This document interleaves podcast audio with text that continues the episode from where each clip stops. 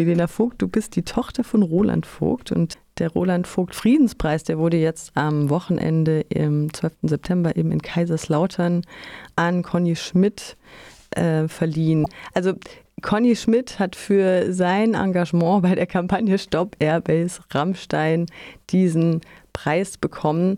Aber vielleicht sagst du erst mal was zu dem Namensgeber des Preises. Das ist ja dein Vater. Ja, also ich würde erstmal gerne zu dem Preis nochmal sagen, es äh, ist 2015 bei der Airbase Rammstein die Kampagne Stop Airbase Rammstein gegründet worden. Und zwar von meinem Vater Roland Vogt und dem Conny Schmidt. Ähm, beide kommen aus ganz unterschiedlichen Richtungen in der Friedensbewegung, äh, Friedensbewegung und anderen der Kampagne Stopp Airbase Rammstein. Und die haben sich überlegt, dass es doch schön wäre, ähm, einen Friedenspreis auszuloben und den ersten an Conny Schmidt zu vergeben, der mit Bike for Peace ähm, so Radtouren, Friedensradtouren von Paris, über verschiedene Städte in Deutschland, über Moskau nach Japan, Japan wegen Hiroshima und Nagasaki ähm, zu verleihen und ja, diesen ersten Schmidt, äh, Preis an Conny Schmidt zu vergeben. Also einfach nur, um das nochmal einzuordnen. Mhm. Mein Vater, Roland Vogt, ist vor zwei, gut zwei Jahren verstorben und ähm, ich wünschte, er hätte noch mitbekommen, dass es diesen Preis jetzt gibt. Ähm, er würde sich, glaube ich, sehr, sehr freuen, dass sein Lebenswerk so geehrt wird oder so weiterleben kann. Ähm, er also zum Weiterleben. Er war wirklich auch, er hing sehr am Leben. Er hat das Leben bis zuletzt ausgekostet und nannte sich mitunter in politischen Texten, die er geschrieben hat, auch Roland Vital. Das ist mir jetzt ganz spontan eingefallen. Mein Vater ist auch ein Urgestein der Friedensbewegung und der Bürgerinitiativbewegung. Ähm, er hat die Umwelt- und Friedensbewegung maßgeblich zusammengebracht gehabt und 1979 die ähm, Grünen mitgegründet, zunächst als äh, für die Europawahl und dann war er Mitbegründer der Grünen in Deutschland und 1983, als die Grünen erstmals als, sage ich mal, sehr, sehr bunte Gruppe in den Bundestag eingezogen sind, äh, war er mit der Abgeordnete, also mit der von den Grünen der ersten Stunde Bundestagsabgeordneter.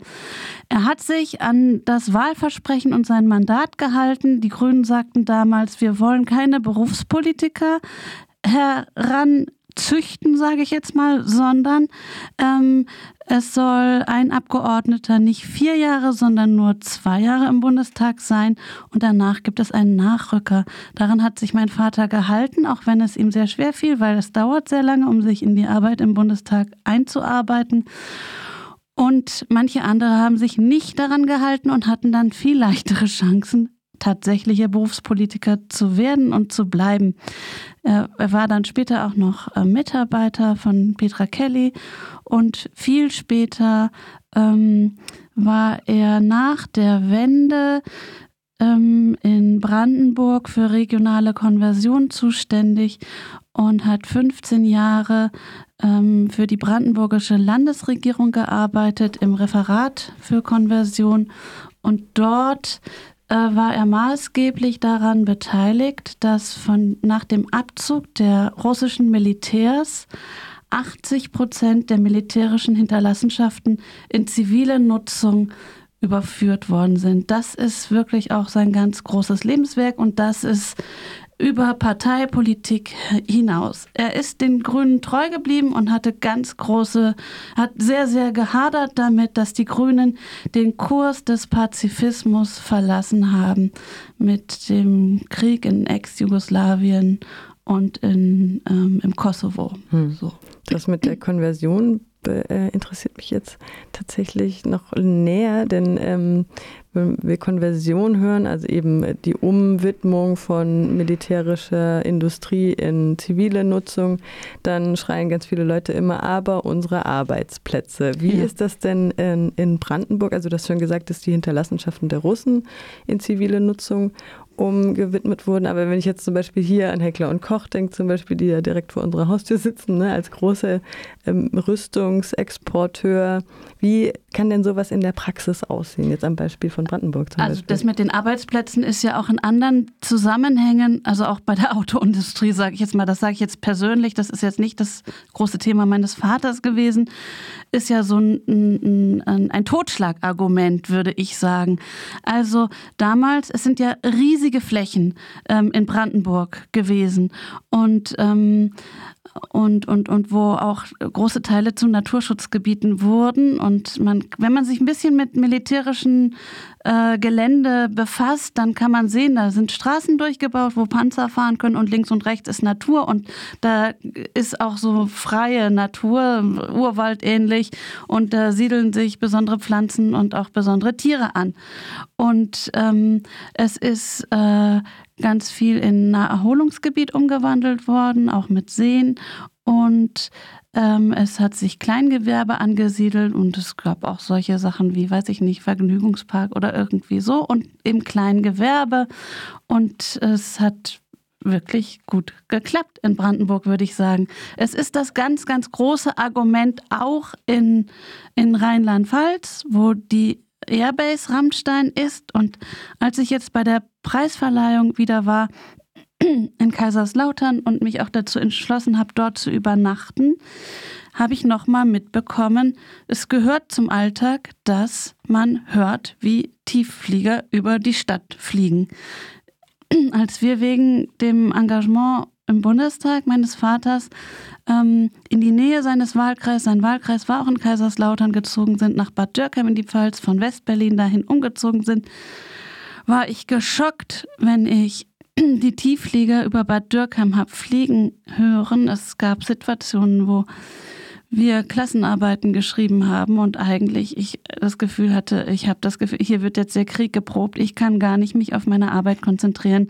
Wenn ein, eine Stadt im Tal liegt, dann fliegen die das so richtig schön an, um das so richtig schön üben zu können. Und die Airbase Rammstein ist die größte Airbase der Amerikaner in, außerhalb von den USA ein riesen, riesen ähm, militärisches Gebiet und natürlich ein großer Arbeitgeber für die Region. In Kaiserslautern selbst ist schon die Erfahrung gemacht worden. Es sind längst nicht mehr so viele amerikanische Militärs dort, wie als ich Jugendliche war äh, in den 80er Jahren. Und es ist so, dass, äh, dass dort nach Aussagen der Menschen, mit denen ich von dort gesprochen habe, sehr gut funktioniert, das ein anderes Gewerbe dort anzusiedeln. So. Außerdem, es ist ja auch ganz viel zivile Infrastruktur im Zusammenhang mit so einer Airbase da, die natürlich weitergeht, wenn Militärs abziehen. So. Also die Airbase Rammstein scheint noch eine weitere Baustelle zu sein in der Friedensbewegung. Kommen wir vielleicht mal zum Preisträger diesen Jahres, Conny Schmidt. Dieser war Gründungsmitglied der Kampagne Stop Airbase Rammstein zusammen mit Roland Vogt, seinem Vater. Ähm, was hat er, was sind denn seine Verdienste, sagen wir jetzt mal in Anführungsstrichen? Also er hat diese Peace Bike Rallyes gemacht, wie, wie ich glaube ich vorhin schon erzählt habe, von, von äh, ja, durch ganz Europa über Russland nach äh, Japan und ähm, sich unermüdlich dafür eingesetzt und da auch dieses, diese Themen auf seine Weise wieder zusammengebracht mit dem Pazifismus und dem Umweltschutz, so als Radtouren. Radtouren. Und es gibt zum Beispiel auch Friedenspilger. Es gibt ganz verschiedene Initiativen, die so ähnlich sind, die er auch unterstützt hat. Er war auch von seiner Studienzeit an der Pädagogik studiert, auch ähm, sehr, sehr damit beschäftigt. Er kommt tatsächlich wirklich aus einer anderen Richtung als mein Vater, hat sich zum Beispiel mit Lenin in seiner Diplomarbeit auseinandergesetzt und ähm, auch weiterhin vertritt er sozialistische Ideen. Ähm, mein Vater hat es anders gesehen. Er ähm, mit der, also wir sind ja, äh, ich bin ja in West-Berlin aufgewachsen, mit der Mauer ganz nah und wir haben immer Freunde auch und meine Eltern Freunde in der DDR gehabt, die interessanterweise später auch ähm, beim neuen Forum gewesen sind und maßgeblich nachdem die Mauer äh, durchlässig geworden ist, für Demokratie und Frieden sich auch eingesetzt haben, aus dem Kreis der evangelischen Kirche kamen und ähm, auch mit Stasi zu tun hatten. Also wir selber als Familie bei unseren Besuchen sind zum Beispiel auch von der Stasi beschattet worden. Ähm, man könnte daraus ein Kabarettstück machen, aber es, äh, ich tauche da mit meinen Geschwistern auch in einem Foto auf, aber äh, das äh, hat uns ja nicht wirklich geschadet, nur den Freunden meiner Eltern tatsächlich. Also die haben gefährlich auch gelebt und deswegen hatte das noch mal eine andere, hat er da noch mal einen anderen Blick drauf gehabt. So. Du bist ja selbst auch Radiomachende in dem Projekt No Country and No Land und hast äh, die Auschwitz-Überlebende Esther Bejarano interviewt in diesem Jahr, was du auch als absolutes Highlight dann mal bezeichnet hast. Und Esther Bejarano sagte, ähm, man kann als Antifaschistin nicht, nicht pazifistisch sein oder so sinngemäß. Ja, man, also das, wenn man antifasch, also ich habe tatsächlich dieses längere Interview heute Morgen auch nochmal zur Vorbereitung für das Interview mit dir jetzt gehört, um da reinzukommen. Und ähm, äh, sie sagte, das geht zusammen. Also antifaschistisches Engagement ist immer auch ein sich einsetzen für den Frieden. Das Interessante ist, was auch äh, interessanter, also für mich lustiger oder zufälliger oder eben nicht zufälligerweise auch zusammenkommt, ist, dass Esther Bejerano, die Auschwitz-Überlebende aus dem von einem Mädchenorchester in Auschwitz, die 95 Jahre alt ist und sich immer noch engagiert für Antifaschismus und Krie äh, Frieden und Frieden. Ähm, dass äh, sie selber ist mit ihrer Band Microphone Mafia ähm, auch bei einer Veranstaltung der Initiative Stop Airbase Rammstein aufgetreten. Und ähm, für mich ist dieses ähm, interkulturelle transkulturelle, wie auch immer, kulturelle, ähm, kultursensible Wahrnehmung ein ganz wichtiges Thema in meinem Leben. Und für mich geht das auch zusammen mit dem Engagement für Frieden. So, und Esther Bejerano sagte auch, sie ist ja nach 45, ähm, auch weil eine Schwester von ihr in Israel, damals noch Palästina gewesen ist, nach Palästina ausgewandert und hat dort ihren Mann kennengelernt, ihre Familie gegründet und ist dann 1960 rückausgewandert nach Deutschland, weil ihr Mann es überhaupt nicht mehr ertragen hat, in diese Angriffskriege ähm, in diesen Angriffskriegen dabei sein zu müssen, die von Israel ausgingen, ist natürlich auch ein sehr heißes Thema.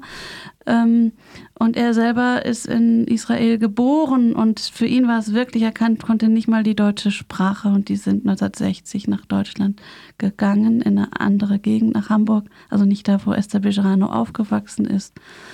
Ja, das finde ich sehr, sehr beeindruckend. Und heute kam auch gerade noch eine Nachricht rein von Jürgen Gresslin.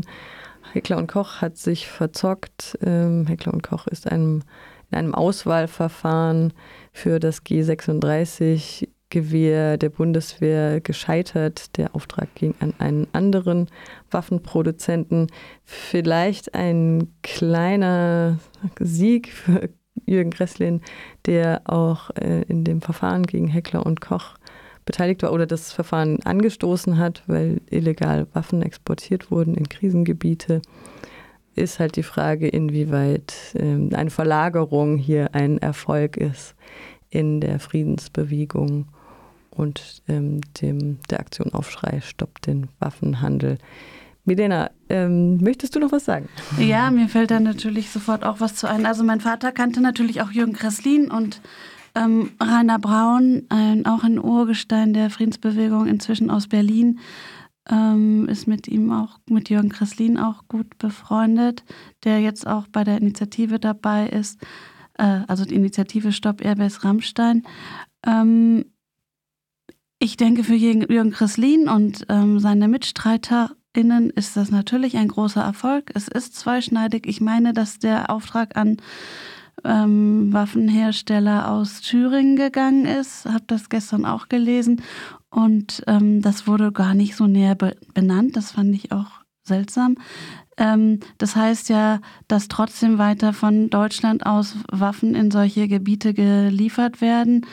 Und ähm, ich persönlich, das ist jetzt nicht die Meinung der Initiative Stopp Airbus Rammstein, aber ich persönlich sehe es zum Beispiel auch äh, mit sehr gemischten Gefühlen, wenn Trump und äh, seine Regierungsanhänger ähm, in so einem eruptiven Move äh, sagen, wir ziehen von den ungefähr 29.000 amerikanischen Militärs aus Deutschland jetzt mal 9.000, also ungefähr ein Drittel ab als Strafe in Anführungsstrichen, weil Deutschland nicht ganz, ich glaube, das sind diese zwei Prozent des Bruttoinlandsproduktes für die NATO ausgibt, also da noch nicht ganz die, riesen, die riesengroße Summe hergibt als Strafe.